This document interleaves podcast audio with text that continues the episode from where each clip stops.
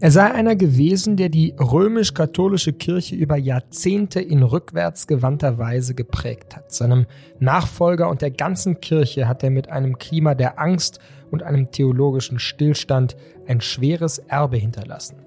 So lautet das offizielle Statement der Kirchenvolksbewegung Wir sind Kirche zum Tod Benedikt XVI.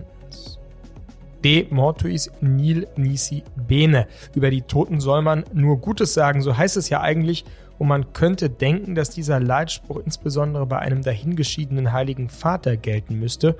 Tut er aber offensichtlich nicht. Zumindest nicht bei uns in Deutschland, was angesichts seiner deutschen Herkunft natürlich besonders paradox erscheint. Woher kommt also die Abneigung, die viele hierzulande gegenüber dem ersten deutschen Papst seit 500 Jahren empfinden und warum ist das andernorts, etwa in Südamerika oder Afrika, ganz anders?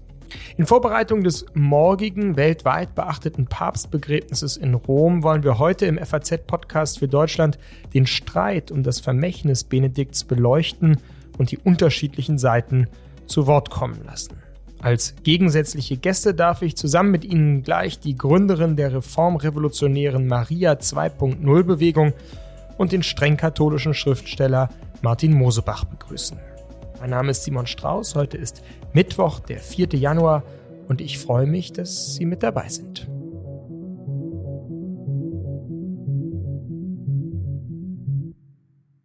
Und er kann deshalb auch nicht beliebig seine Meinungen wechseln, einmal für jenes eintreten, einmal für dies, je nachdem, wie es gerade günstig erscheint. Er ist auch nicht dazu da, seine Privatideen auszubreiten, sondern er ist ein Gesandter, der eine Botschaft auszurichten hat, die größer ist als er. So predigte 1977 der gerade zum Erzbischof von München ernannte Josef Ratzinger. Der Bischof als Gesandter, der eine Botschaft auszurichten hat, die größer ist als er.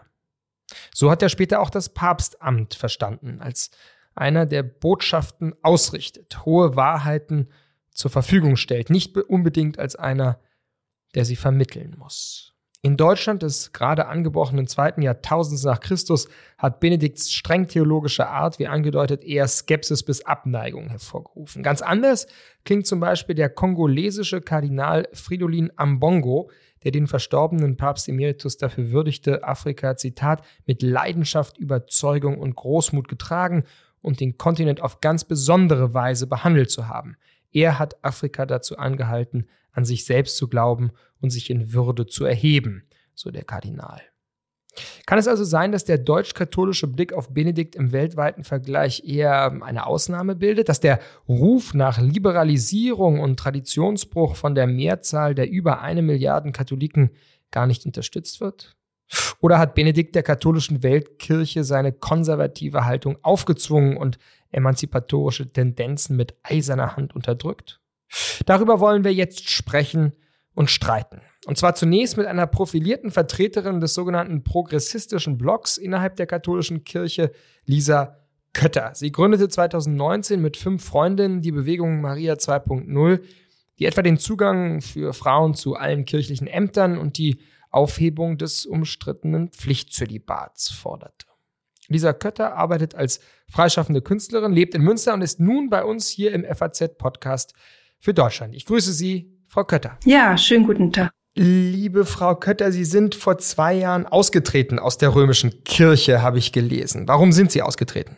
Ich bin ausgetreten, weil in den drei Jahren, die oder in den zwei Jahren, die da zurücklagen, wo ich mich sehr intensiv beschäftigt habe mit diesem, äh, was uns auch dazu gebracht hat, Maria 2.0 zu gründen, mit diesem geschlossenen System römische Kirche, mir so viel entgegengekommen ist an Geschichten, die ich vorher nie gehört hatte und auch an Zusammenhängen, die ich nie gesehen hatte, dass ich einfach diese Körperschaft öffentlichen Rechts, wie sie ja bei uns heißt, verlassen musste, um für mich auch ähm, noch in den Spiegel schauen zu können, weil ich inzwischen davon überzeugt bin, dass das, was uns verkauft wird als Heil, ein großer Fake ist. Hat denn Ihr Austritt auch etwas zu tun gehabt mit dem Vermächtnis, dem Erbe des jetzt verstorbenen Papst Emeritus Benedikt XVI.?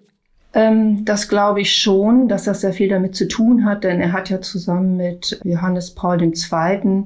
eine Zeit umfasst in meinem Leben, die natürlich sehr prägend war für mich. Also Johannes Paul ist äh, als Papst gewählt worden, da war ich Anfang 20 und bis dann Benedikt äh, abgedankt ist, da war ich 53. Er hat also einen ganz wichtigen Teil meines Lebens, diese Kirche mitgeprägt als Präfekt der Glaubenskongregation und später als Papst. Ich wünsche ihm jetzt alle Geborgenheit, die er sich ersehnt hat und ich hoffe vor allen Dingen, dass er jetzt wirklich in einem großen Fürchte dich nicht geborgen ist. Äh, und das ist, glaube ich, das Gegenteil von dem, was er uns vermittelt hat. Ich finde nämlich, dass diese Zeit sehr geprägt war von Angst, von Angst vor dem, was dieses geschlossene, schöne System römische Kirche angreifen könnte. Denn der Feind kam in den Augen von Johannes Paul und auch von Ratzinger immer von außen. Ja, äh, äh, konkretisieren Sie doch noch mal ein bisschen mehr, was Sie eigentlich gestört hat an der Glaubenswelt und auch an der liturgisch-theologischen Ausrichtung Benedikt.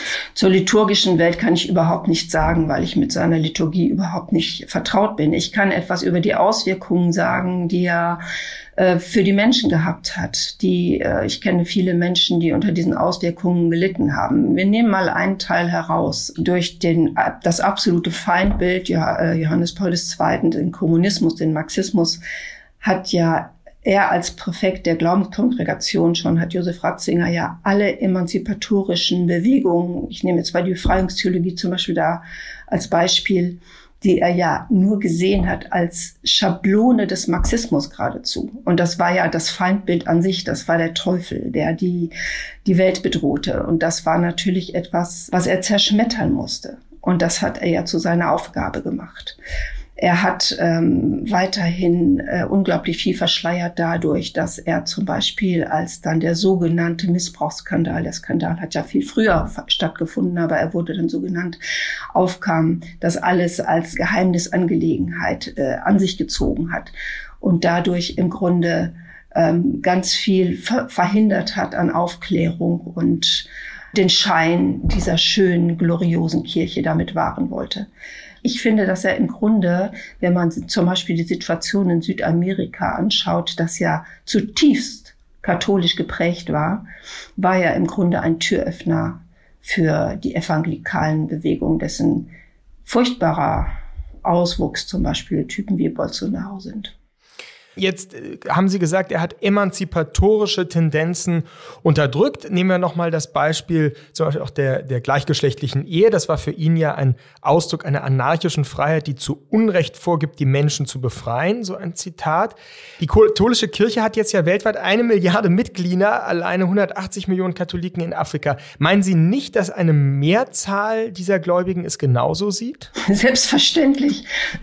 Aber das ist doch klar, weil die römische Kirche immer immer äh, es mit den Mächtigen gehalten hat. Ähm, glauben Sie mir, durch unsere Arbeit haben wir viele, viele Kontakte nach Afrika zu afrikanischen Nonnen, zu asiatischen Nonnen. Und daher wissen wir, dass die Frauen dort genauso wenig unterdrückt werden wollen, missbraucht werden wollen, äh, nicht in Entscheidungen eingebunden werden wollen, wie wir hier.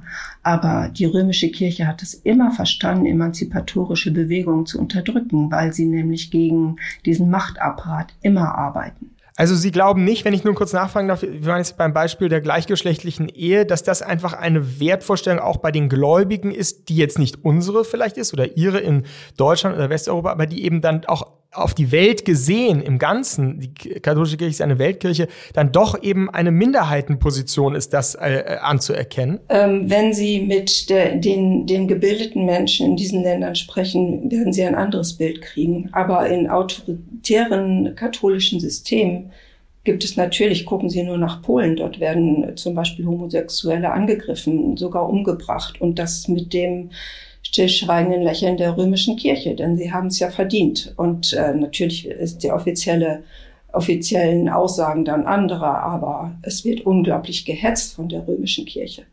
Und solange das so ist und in autoritären Gesellschaften und in noch viel paternalistisch äh, geprägten Gesellschaften, als wir die hier in Westeuropa haben, ist es doch vollkommen klar, dass die Mehrheit auf der Seite der Mächtigen in der römischen Kirche steht Was denn sonst? Ich meine, äh, diese Diskussion gibt es doch in aller Welt, auch in anderen Religionen. Gucken Sie sich die Kopftuchdiskussionen an. Das ist doch genau das Gleiche. Es ist die Frage, inwieweit Sie jetzt äh, zum Beispiel einen unterschiedlichen Blick auf Benedikt durchaus akzeptieren würden aus einer anderen aus einem anderen Teil der Welt, ja, dass Benedikt eben gerade ja in Deutschland interessanterweise sehr kritisch gesehen wird. Aber wenn man sich jetzt auch die Reaktionen eben zum Beispiel aus Afrika anschaut, die doch viel positiver sind. Also gibt es da nicht auch einen sehr unterschiedlichen Blick auf diesen Mann, wenn man die Welt sich anschaut? Selbstverständlich. Es gibt immer verschiedene Blicke, aber ich muss doch auch immer sehen, woher die Einschränkungen und die Ängste kommen. Also wenn ich Angst davor habe, dass Menschen äh, sich befreien in ihrem Liebesleben, in ihrem Denkleben, in ihrem Glaubensleben, dann hat das immer einen Grund. Und der Grund ist, dass es eine Kontrolle geben soll. Die römische Kirche hat immer versucht und versucht bis heute das Glaubensleben und damit auch die Denkweise ihrer Schäfchen zu kontrollieren. Es geht um Kontrolle. Für mich ist das das glatte Gegenteil von dem, was dieser Jesus gemacht hat. Und da ist für mich der springende Punkt in der Theologie, von der ich natürlich nur beschränkt weiß, wie gesagt, weil ich keine Theologin bin, dieser Kirchenherren in dieser Zeit, die ich geschildert habe. Mhm. Die letzte Frage, wenn Sie Benedikt mal persönlich getroffen hätten, was hätten Sie ihm dann gesagt? Ich hätte ihm gesagt, fürchte dich doch nicht so. Vielen Dank, Frau Kötter, für dieses Gespräch, für Ihre Einschätzungen und Ansichten. Ja, vielen Dank. Um ihrer, ihrem eigentlichen Auftrag zu genügen, muss die Kirche müde die Anstrengung unternehmen, sich von dieser Verweltlichung zu lösen und wieder Offenheit auf Gott hinzuwerden. Man kann sich vorstellen, dass zwischen dem, was Lisa Kötter gerade gesagt und dem, woran Benedikt XVI. geglaubt hat, Welten liegen. Die eben gehörten Worte fielen beim Abschluss seines letzten Deutschlandbesuchs im September 2011 im Freiburger Konzerthaus, wo er die deutschen Katholiken dazu aufforderte, sich zu entweltlichen, auf dass das Licht des Glaubens und die Botschaft Jesu umso heller strahle wie viel Welt, wie viel Zeitgenossenschaft braucht, wie viel verträgt die katholische Kirche? Das ist die Gretchenfrage beim Blick auf Gegenwart und Zukunft dieser uralten Institution. Ich bin gespannt, was unser nächster Gast dazu zu sagen hat, den ich am Telefon erreiche, was die in diesem Fall etwas schlechtere Tonqualität erklärt. Martin Mosebach ist Frankfurter Schriftsteller, Essayist, Weltreisender und strenggläubiger Katholik, Sohn eines protestantischen Vaters und einer katholischen Mutter. Ich grüße Sie, Martin Mosebach. Ja, guten Tag, Herr Strauß. In Ihrem erstmals, ich glaube 2002 erschienenen Buch Heresie der Formlosigkeit schreiben Sie im ersten Kapitel, ich habe es gestern noch mal gelesen, Zitat, um Katholik zu sein, muss man entweder einen begnadeten Instinkt besitzen oder sehr viel wissen. Welches von beiden besitzen denn Sie, lieber Martin Mosebach? Ich glaube, ich bin mehr auf der Instinktseite. Äh, ich habe nicht Theologie studiert, auch nicht äh, angrenzende Fächer, Philosophie. Ich ähm, betrachte mich als Katholik aus, aus einem Gespür heraus. Ein Katholik aus einem Gespür heraus, sagen Sie, war denn Benedikt der 16., um den es ja heute geht, auch ein Katholik aus Instinkt? Äh, das kann man, glaube ich, bei einem Mann, der, äh, äh, der wirklich auch der typische Universitätsgelehrte mhm. war, äh, dann nicht mehr sagen. Er ist bestimmt auch ein Instinktkatholik gewesen. Er hat, der legt ja großen Wert in äh, seiner Biografie ähm, auf das Aufwachsen, auf das Erleben der katholischen Kirche als kleiner Junge. Aber später ist dann einfach sehr viel an Wissen und an Denken dazugekommen. Mhm. Sie haben einen sehr interessanten Nachruf geschrieben, nicht bei uns, sondern in der Welt. Darin haben Sie geschrieben, dass Benedikt die Tradition der Kirche nie als Verhandlungsmasse gesehen hätte. Wie ja. meinen Sie das? Können Sie das nochmal beschreiben? Wir befinden uns gegenwärtig in einer Situation, in der sehr weite Kreise äh, der äh, offiziellen Kirche das starke Gefühl haben, die Kirche müsse sich radikal ändern. Und man ist dann schließlich, obwohl Theologen immer sehr geschmeidig sind, mit Fakten umzugehen äh, und mit Schriftzeugnissen umzugehen, doch zu einem Punkt gelangt, in dem man gesehen hat, dass äh, eine solche Anpassung an die Zeit nicht gelingen kann, wenn man sich weiter an die kirchliche Überlieferung, an die Tradition in ihrer Fülle hält und ähm, neigt dazu, wichtige Teile der Tradition der Glaubensüberlieferung als historisch gebunden zu betrachten. Etwas, was nicht das Wesen des Christentums berührt, was abgeworfen werden kann, was jedenfalls nicht aufgerufen werden kann, um eine starke progressistische Änderung aufzuhalten. Und äh, in diesem Punkt hat Benedikt XVI. genau den Gegenpol vertreten. Mhm. Ist denn dieser Gegenpol nicht deswegen vor allem so provokativ oder wirkt so provokativ, auch wenn man jetzt die Reaktion aus Deutschland anschaut, weil er sich eben dann doch häufig in den, in den allgemeinen Wertefragen be bewegt? Also äh, die Wiederverheiratung geschiedener Menschen, die gleichgeschlechtliche Ehe, die äh, Schwangerschaftsabbruchberatung, alles ja hochkontroverse Themen in der Gesellschaft. Und da bringt man jetzt Benedikt immer in Position und sagt, da hat er einen reaktionären Blick drauf gehabt. Ja, er hat keinen reaktionären Blick drauf ge ge gehabt. Reaktionär heißt ja, dass man Verhältnisse wiederherstellen will, die ähm, verloren gegangen sind, die umgestürzt worden sind. Und ähm, die Lehre der Kirche in in den Fragen von Moral, von Sexualität, das geht ja noch viel weiter, die eigentlichen Glaubensaussagen, äh, die sind ja nicht umgestürzt worden. Die Kirche hat ja hier ihre Kontinuität bewahrt äh, und er hat einfach nur darauf bestanden, dass diese Kontinuität eben nicht nur auf dem Papier steht, sondern dass sie verpflichtend ist. Da mhm. wird auch gerne das Zweite Vatikanische äh, Konzil äh, doch sehr ungenau als äh, rein progressistisch gedeutet. Benedikt XVI. gehört zu den äh, großen Protagonisten des Zweiten Vatikanums und hat am Zweiten Vatikanum äh, vollkommen festgehalten. Also die Position, die er vertreten hat, sind hundertprozentig konform mit dem Zweiten Vatikanum gewesen. Also Sie würden nicht von einer Spaltung, einen frühen und einen späten Ratzinger zum Beispiel ausgehen und sagen, dass, also 1970 zum Beispiel hat er noch ähm, angegeben, dass seiner Meinung nach die Kirche auch, Zitat, neue Formen des Amtes kennen und bewährte Christen, die im Beruf stehen, zu Priestern weihen werde. Ja, das waren, wissen Sie, das waren solche Dinge, da war ein sehr junger Mann mhm. und er gehörte auf jeden Fall zur Fortschrittspartei innerhalb des, äh, des äh, Konzils, aber er hat äh, von Anfang an das Konzil nicht als ein Superkonzil gesehen, also ein Konzil, was alle anderen Konzilien außer Kraft setzt, weil er sagt, das kann äh, äh, ein katholisches Konzil gar nicht sein.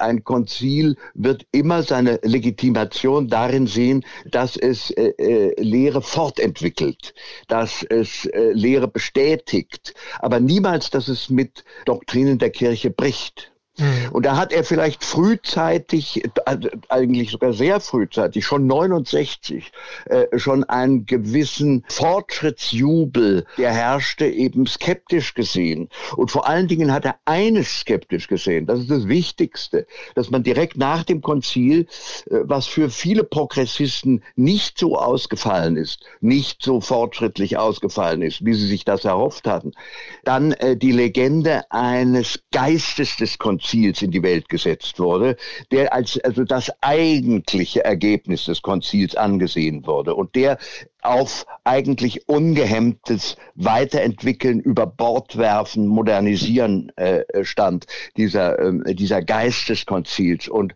äh, diese Legende vom Geist des Konzils, der gegen den Wortlaut ausgespielt wurde, dem hat er eben schon ganz früh widersprochen. Jemand, der sein Leben lang eigentlich die Kontinuität als zentrales äh, Motiv benutzt hat, das Dauern, das Überdauern auch. Wie kann man sich erklären, dass gerade der der Hermeneutiker der Kontinuität dann den revolutionärsten Bruch eigentlich mit der Tradition verfügt, nämlich die Abdankung vom Papstamt. Der erste Rücktritt seit 700 Jahren. Ja, ja, das ist, äh, das ist tatsächlich ein Schock gewesen und es ist eigentlich auch nicht konsequent in diesem Sinn, denn äh, der eigentliche Bruch war eigentlich nicht der Rücktritt, sondern der eigentliche Bruch war die Tatsache, dass er sich über den Rücktritt nicht hat von seinen Kardinälen, vom Senat der Kirche hat beraten lassen. Äh, das war ein, wäre ein ungeschriebenes Gesetz gewesen, dass eine dermaßen entscheidende Handlung des Papstes äh, die Kardinäle hören muss. Nicht, dass sie ihm den Rücktritt verbieten könnten. der würde dann immer noch in seiner absoluten souveränen Entscheidung stehen aber dass er ihn nicht in Einsamkeit treffen äh, darf. Das hat er getan, da ist er in diesem Sinn ist er eigentlich dann doch eben Erbe des Vatikanischen äh, Konzils Nummer eins, in dem die vollkommen abgehobene und unkontrollierte und an keine Beratung gebundene Autorität des Papstes eben zum ersten Mal äh, etabliert worden ist. Hm. Sprechen Sie damit denn nicht auch schon eine seiner größten Schwächen Schwächen an, dass er am Ende doch, wie soll man sagen, im, im, im Turm des Wissenschaftlers, des Theologen geblieben ist, auch als Papst. Also ein Theologe auf dem Papst, im Papstamt ist die selbe Gefahr des Philosophenkönigs, dass er einfach zu abgehoben ist? Ja, also ich meine, er war, er war kein Regierer. Man, man nennt ihn gerne eben, was weiß ich, wie den grausamen Inquisitor. Was hat man ihn genannt? Den Rottweiler und Gottes Rottweiler und den Panzerkardinal. Er ist ja genau das Gegenteil gewesen. Er hat eben niemals äh, eingegriffen. Er hat niemals bestraft. Der gegenwärtige Papst ist da viel äh, entschlossener, setzt Leute ab und Bischöfe ab und, und fuhrwerkt überall sozusagen herum in den lokalen Kirchen. Das hat Benedikt nie getan, äh, sondern er hatte diese Vorstellung, ich möchte fast sagen, eine taoistische Vorstellung, äh, dass äh, die guten und richtigen Dinge sich von selbst ergeben müssen, dass sie, ähm, dass die Weisheit sich mit der Kraft, sanften Kraft der Weisheit selbst durchsetzen muss. Er war vielleicht wirklich auch ein, ein, ein Zutrauen eines glänzenden Theologen und Philosophen, der sagt, also gegenüber der Gewalt Gewalt des,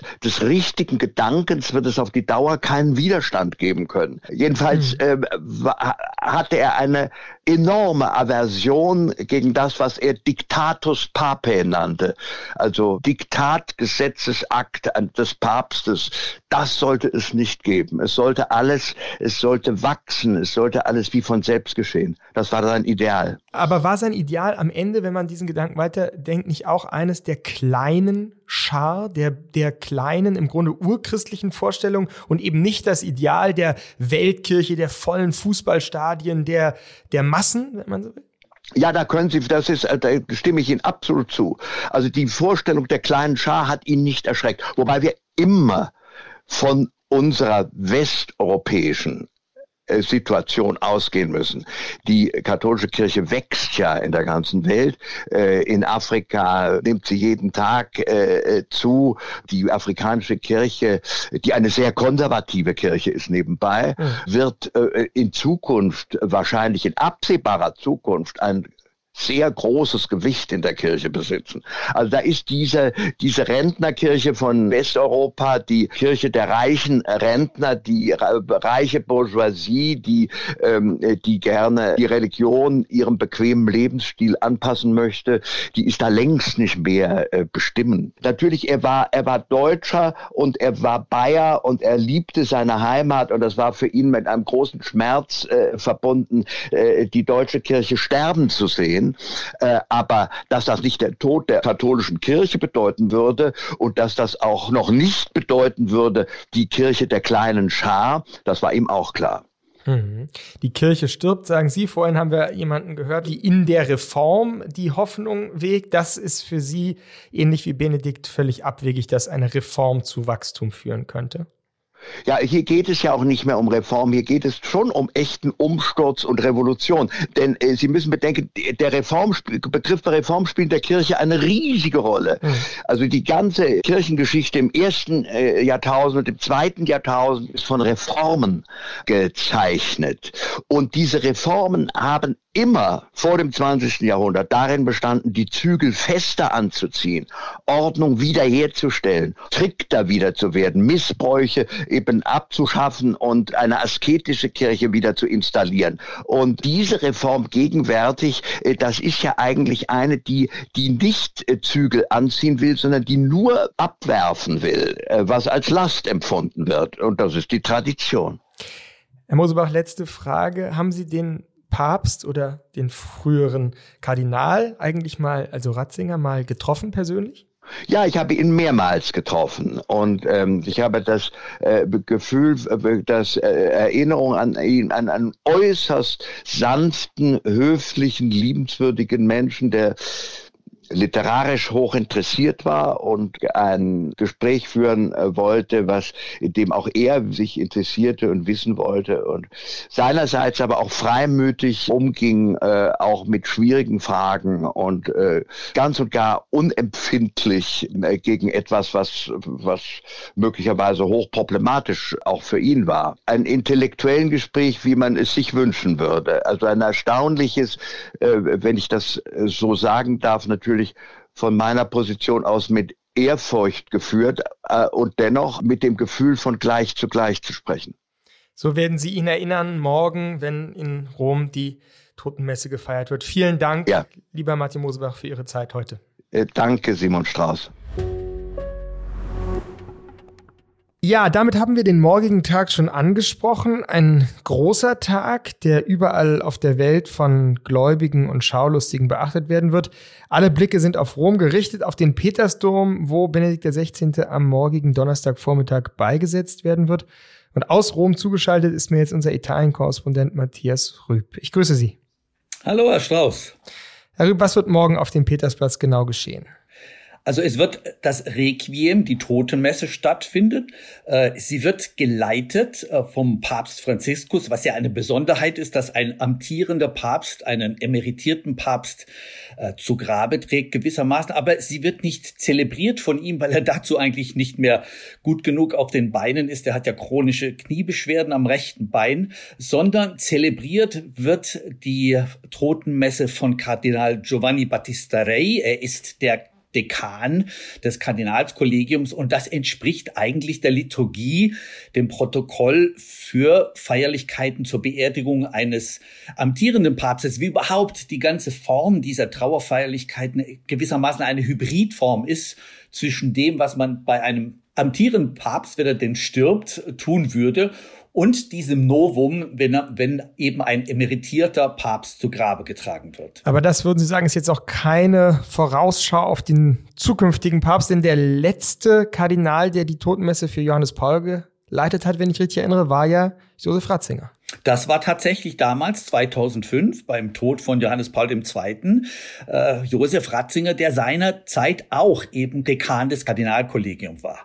Ähm, es spricht aber doch manches dafür, da gibt es verschiedene Denkschulen, dass wenn auch tatsächlich Franziskus zurücktreten wird und eben nicht im Amt sterben wird, was er eigentlich angekündigt hat, es gibt ein vorbereitetes Rücktrittsschreiben schon hinterlegt von Franziskus. Also wenn auch Franziskus zurücktreten sollte in seinem Amt, statt zu sterben, dann wird gewissermaßen eine neue Tradition begründet. Und für diese neue Tradition, wenn zwei Päpste hintereinander eben nicht im Amt sterben, sondern zurücktreten, dann braucht es dafür ein Protokoll, dann braucht es dafür eine Liturgie. Und manches spricht dafür, dass sich tatsächlich Franziskus auch auf diesen Fall vorbereiten wird, sollte er selbst zurücktreten wie sein Amtsvorgänger, statt wie sein Vorvorgänger Johannes Paul II. im Amt zu sterben.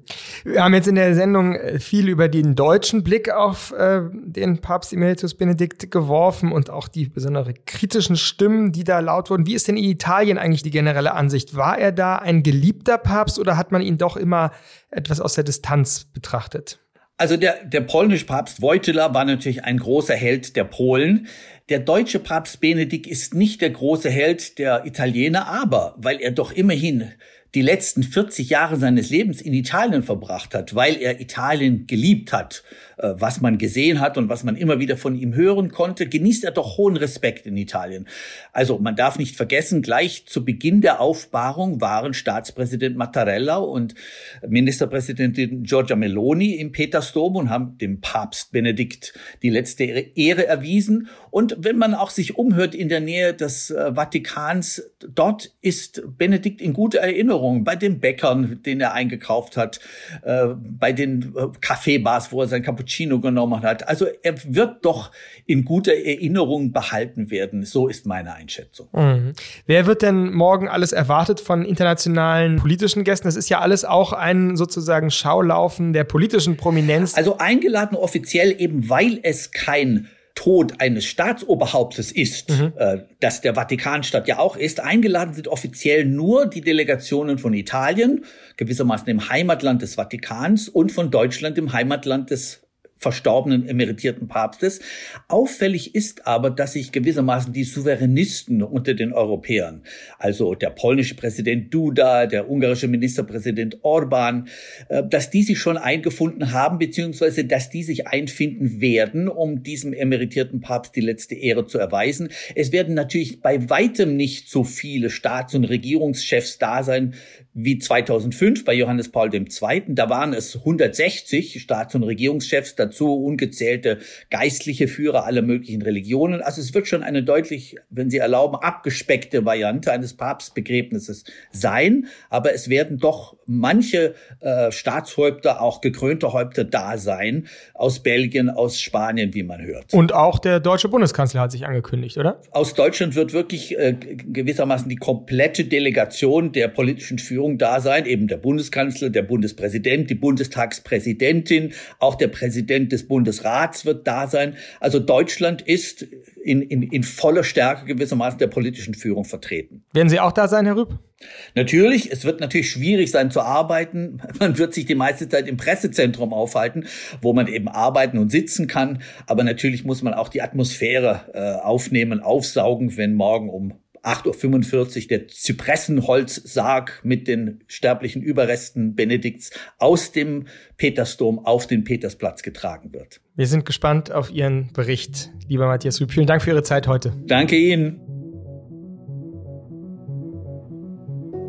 Bei uns in Deutschland werden morgen zumindest um 11 Uhr in allen 27 katholischen Bistümern die Kirchglocken läuten und damit alle Skepsis, alle Kritik übertönen. Es wird so viel ist hoffentlich heute deutlich geworden.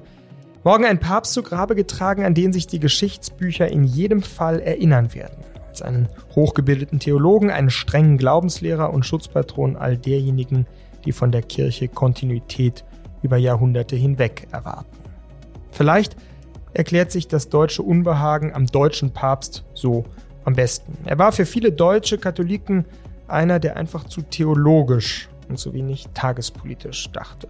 Und damit, so hat es in unserer Konferenz heute Morgen ein Kollege ausgedrückt, vom alltäglichen Leben der Menschen einfach meilenweit entfernt war. War er? Aber gerade deswegen konnte er vielleicht auch weiter und tiefer sehen und von dort eine Botschaft übertragen, die ja bekanntlich höher ist als alle Vernunft. Das war der FAZ-Podcast für Deutschland heute am 4. Januar mit mir, Simon Strauß. Mitgeholfen haben Kathi Schneider und Kathleen Shaw und Sie, liebe Hörerinnen und Hörer, durch Ihr Interesse. Das letzte Wort soll noch einmal ihm gehören, dem morgen zur Ruhe gelegten Papst Emeritus, der sich an seinem 85. Geburtstag mit diesen ergreifenden Worten schon ein klein wenig von dieser Welt verabschiedete. Ich stehe vor der letzten Wegstrecke meines Lebens und weiß nicht, was mir verhängt sein wird. Aber ich weiß, dass das Licht Gottes da ist, dass er auferstanden ist dass sein Licht stärker ist als alles Dunkle, dass Gottes Güte stärker ist als alles Böse dieser Welt.